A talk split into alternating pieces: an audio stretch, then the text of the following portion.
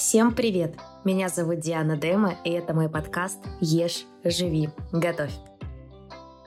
Здесь мы говорим про питание и здоровый образ жизни. Недавно меня в Телеграм попросили разобрать тему тяги к сладкому и перееданию во время ПМС. Естественно, меня эта тема очень заинтересовала, потому что я сама сталкивалась с такой проблемой и думаю, что если не 100% девушек хотят сладкого перед либо во время критических дней, то 95% точно. Поэтому давайте разбираться и разложим все по полочкам. Начнем с того, что наш аппетит и пристрастие к определенной еде могут меняться перед либо во время ПМС. И это нормально. Но для многих это кажется проблемой, а кто-то и вовсе не может себя контролировать, а потом испытывает угрызение совести. Знакомы такие ситуации? В этом выпуске я расскажу 10 советов, которые помогут вам не переедать, а вы внедряйте это в свою жизнь и пишите мне в Телеграм свои ощущения. Ну что, поехали? Первый совет. Что делать, если есть хочется больше? Здесь нужно рассмотреть каждый прием пищи. Причем, знаете, сытость организм испытывает, когда вы за раз съедаете большое количество белка. Для тех, кто считает калории, старайтесь, чтобы один прием пищи содержал как минимум 20-30 грамм белка, а для тех, кто не считает калории, старайтесь заполнять вот вашу привычную тарелку одной четвертой частью белковыми продуктами. Причем неважно, растительного либо животного происхождения эти белки. Добавляя в рацион белковые продукты, вы больше будете чувствовать сытость, и при этом вероятность того, что вы будете переедать, либо у вас будет высокая тяга к сладкому, значительно снизится. Дальше, второй совет. Планируйте чит-мил. Да, такое модное слово. И нужно его планировать именно во время ПМС. Тогда вы сможете без угрызений совести позволить себе съесть эти желанные вкусняшки, которые так и манят вас. Но стоит помнить, что читмил — это один прием пищи, а не так, с утра съел что-нибудь такое желанное, эдакое, и потом весь день можно есть, там, впихивать в себя все, как в бездонную бочку. Так делать совсем не надо. Третий совет.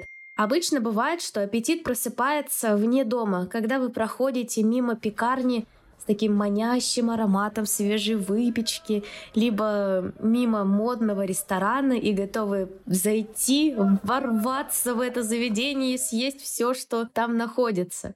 Здесь стоит поступить следующим образом. Если вы знаете, что вот аппетит просыпается во время прогулок, Берите с собой перекусы. Что это может быть? Это такие сладкие фрукты, либо батончики, которые можно с собой взять. Не бойтесь фруктов, они ничего плохого в себе не несут, а, даже являются плюсом, потому что там есть много фруктозы, есть витамины, также есть клетчатка, которая полезна нашим организмам. И также в наше время есть очень много достойных батончиков, которые могут Заменить сладкое, но при этом не навредить вашему организму. Четвертый совет. Очень тянет на сладкое. Причем неважно где. Дома, во время прогулки, перед сном. В общем, всегда. Что делать? А здесь я бы посоветовала есть сладкое в маленьких количествах после основных приемов пищи. Но я уже говорила в первом пункте, что вначале мы добавляем белок э, в рацион питания – Затем, после того, как мы закончили трапезу, у нас все равно есть желание к сладкому. Ну, съешьте вы там дольку тортика, шоколадку, печеньку, чтобы утолить именно вот эту тягу к сладкому. Просто понимаете, организм нам не может сказать «Диана, мне нужна энергия!» Но он может активировать сигналы съесть сладкое. А что такое сладкое? Это основной источник быстрых углеводов, значит энергии. То есть организм нам, в принципе, посылает такие подсказки, которые мы должны удовлетворять, чтобы и он работал хорошо, и вы чувствовали себя прекрасно. Дальше пятый совет. Поднимайте себе настроение. Повышенный аппетит и эмоциональный голод – это нормально во время ПМС, потому что у нас повышенный эмоциональный фон. Поэтому нужно стараться получать удовольствие от других процессов. Вспомните, От чего вы радуетесь обычно?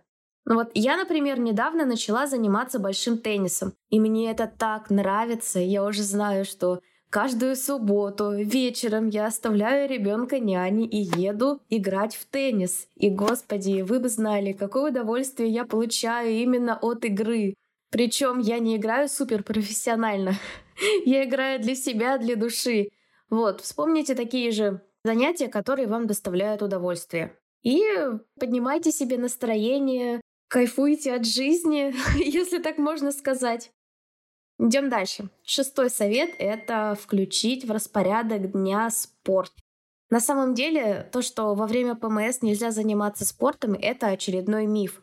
Но если вы чувствуете себя не очень, так, э, знаете, хорошо, то можно выйти на прогулку, прибраться дома, либо подняться там, на пятый этаж по лестнице, а не на лифте — не обязательно идти сразу в спортзал, но именно такая физическая активность должна быть э, в вашей жизни не только в обычные дни, но и во время критических дней тоже не стоит об этом забывать. Седьмой совет. Исключите на время алкоголь и кофе.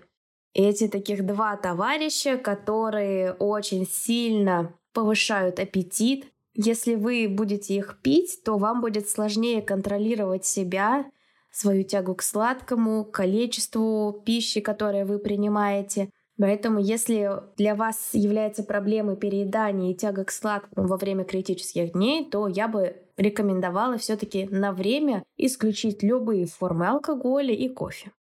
Восьмой совет. До банальности прост, но нужно высыпаться. Есть очень многие клинические исследования, которые подтверждают тот факт, что люди, у которых есть недостаток сна, в большей степени подвержены к перееданию.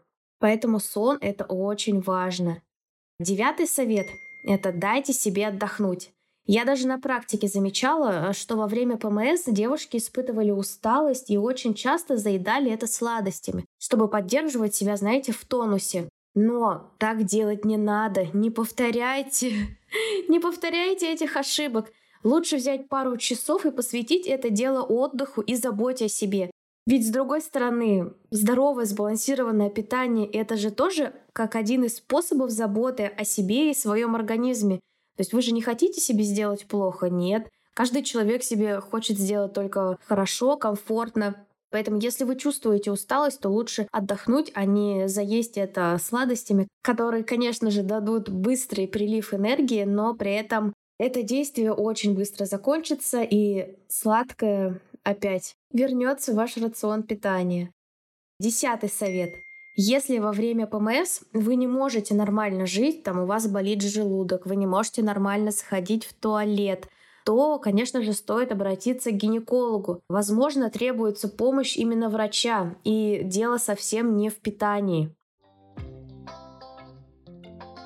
Сегодня я хочу с вами поделиться ценной находкой для современных мам – подкастом «Мамский чат», Подкаст, где трое молодых мам проходят все трудности и радости материнства в прямом эфире.